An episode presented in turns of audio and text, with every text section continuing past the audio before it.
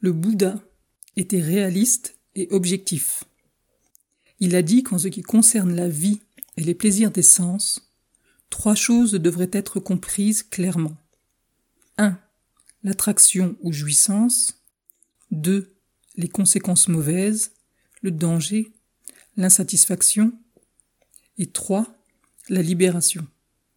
D'après cela, il est évident que ce n'est pas une question de pessimisme ou d'optimisme, mais que nous devons tenir compte des plaisirs de la vie, aussi bien que de ses douleurs et de ses peines, et également de la possibilité de s'en libérer afin de comprendre la vie objectivement. C'est ainsi seulement que la libération véritable deviendra possible. Le Bouddha dit à ce sujet Ô bhikkhu, si les solitaires ou brahmanas ne comprennent pas objectivement de cette manière la jouissance des plaisirs des sens comme jouissance, leur insatisfaction comme insatisfaction, la libération à leur égard comme libération, il n'est alors pas possible qu'ils comprennent par eux-mêmes, d'une façon certaine et complète, le désir pour le plaisir des sens, ni qu'ils soient capables d'instruire à cette fin une autre personne, ni que cette personne, en suivant leur enseignement, comprennent complètement le désir pour le plaisir des sens. Mais ô bhikkhu, si des solitaires ou brahmanas comprennent objectivement de cette manière la jouissance des plaisirs des sens comme jouissance, l'insatisfaction de ceux-ci comme insatisfaction, la libération de ceux-ci comme libération, alors il leur sera possible de comprendre par eux-mêmes, d'une façon certaine et complète, le désir pour le plaisir des sens et de pouvoir instruire à cette fin une autre personne, et que cette personne, en suivant leur enseignement, comprenne complètement le plaisir des sens. La notion de dukkha peut être considérée de trois points de vue différents. 1.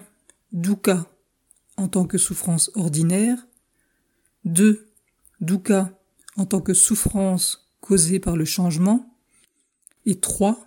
Dukkha en tant qu'état conditionné toutes sortes de souffrances, comme la naissance, la vieillesse, la maladie, la mort, l'association avec des personnes désagréables ou la dépendance de conditions déplaisantes, la séparation d'avec des êtres aimés ou la perte de conditions plaisantes, ne pas obtenir ce qu'on désire, la douleur, les lamentations, la détresse, toutes les formes analogues de souffrance physique et mentale qui sont universellement admises comme souffrance sont comprises dans dukkha en tant que souffrance ordinaire.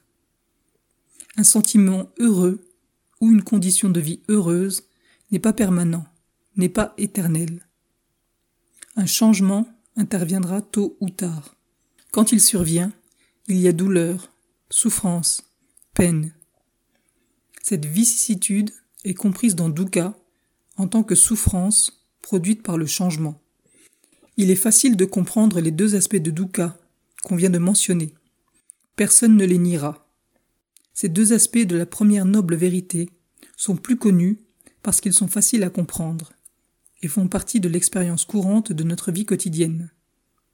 Mais le troisième aspect de dukkha, en tant qu'état conditionné, est l'aspect philosophique le plus important de la première noble vérité. Cet aspect nécessite quelques explications et il nous faudra analyser ce qu'on entend par être, individu, moi.